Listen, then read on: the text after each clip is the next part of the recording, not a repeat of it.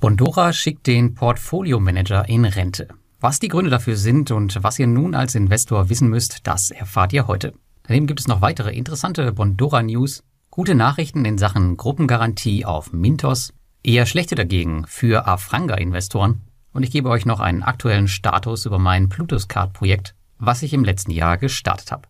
Alle Infos sind wie immer auch im Blogartikel zu finden. Den Link dazu findest du in den Show Notes. Viel Spaß! Ja, ich habe es in den letzten Jahren schon mehrfach gesagt, seit Bondora Go Grow 2018 auf den Markt kam. Steckt bitte keine Arbeit mehr in den Portfolio Manager, denn der wird nicht mehr ewig da sein. Dieser lag seit Einführung von Go Grow nämlich nicht mehr im Fokus der Plattform.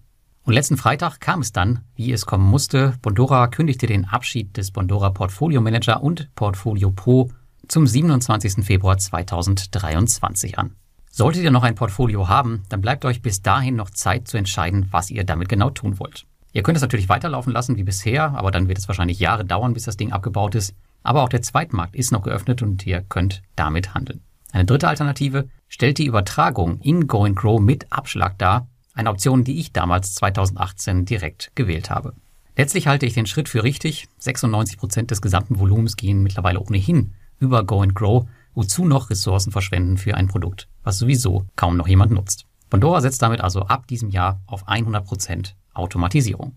Und wir bleiben in der nächsten News noch ein bisschen bei Bondora, denn wenn man den letzten Quartalsbericht gelesen hat, dann gab es hier zwischen den Zeilen spannende Insights über das Produkt und die interne Verteilung. So spricht man beispielsweise von circa 141.000 aktiven Usern, von circa 215.000 registrierten Investoren. Bei einem monatlichen Kreditvolumen von circa 18 Millionen Euro entfallen somit lediglich 127 Euro auf jeden aktiven User, was zeigt, dass Bondora hier wachsen muss. Es gab auch Details zur Länder- und Kreditverteilung. So startete im Januar wieder die Kreditvergabe in der Niederlande und Finnland hat den Heimatmarkt Estland als größten Markt innerhalb von Bondora Go Grow abgelöst.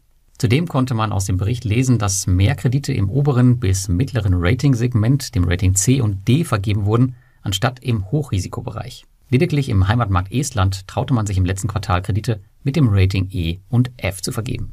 Ich gehe 2023 davon aus, dass man sich einmal mehr auf das Wachstum des Bondora Go and Grow Portfolios fokussieren wird, um die steigende Nachfrage bedienen zu können. Spannend wird aber sein, wie Bondora reagiert, wenn die EZB und damit auch nachgelagert die Banken ihre Zinsen Richtung 3 und bald vielleicht sogar 4 Prozent erhöhen. Am Ende müsste Bondora hier zwangsläufig mehr bieten, um konkurrenzfähig zu bleiben. In unserer dritten News geht's um Mintos. Wie ihr wisst, ich bin kein Freund der Mintos-Kritiker. Wenn Investoren jemanden kritisieren sollten, wenn was schief geht, dann sollte man das in allererster Linie selbst sein. Natürlich gibt es im Hintergrund immer Sachen, die beim Unternehmen schiefgehen, aber wir haben die Entscheidung getroffen, hier zu investieren oder es eben nicht zu tun. Zudem werden dadurch oft die positiven Ereignisse unter den Tisch gekehrt, die Mintos seit 2022 wieder regelmäßig liefert, so auch letzte Woche. Die Eleven Group, wohl Mintos wichtigster Kreditgeber, hat seine Gruppengarantie erfüllt und die letzten ausstehenden Gelder aus dem Weißrussland-Portfolio an seine Anleger zurückgezahlt, inklusive Zinsen in Millionenhöhe. Ich selbst war hier nicht investiert, es ist aber ein weiterer kleiner Lichtblick in Sachen Rückholung. Ich denke, das wird nicht die letzte gute Nachricht im Jahr 2023 auf Mintos gewesen sein. Ich rechne beispielsweise in diesem Jahr fest mit einer vollständigen Rückzahlung von Revo Technology, einem weiteren Abbau der bestehenden Rückholung und auch neuen Nachrichten im Fall Vovo und hoffentlich auch Quico. Vieles davon liegt jedoch außerhalb der Kontrolle von Mintos, das dürfen wir bei der Sache auch nicht vergessen. Die News Nummer 4. Die hoffnungslos überlaufende, aber durchaus interessante P2P-Plattform Afranga hat in der letzten Woche ihre Zinsen von 14 auf 13 Prozent gesenkt, was natürlich noch immer ziemlich gut ist. Ich hatte hier jetzt über ein Jahr ein Testinvestment von rund 1000 Euro laufen, hatte mich aber am Jahresende dazu entschieden, dieses zu liquidieren. Der Grund dafür ist einfach, dass es so gut wie unmöglich ist, an Kredite zu kommen.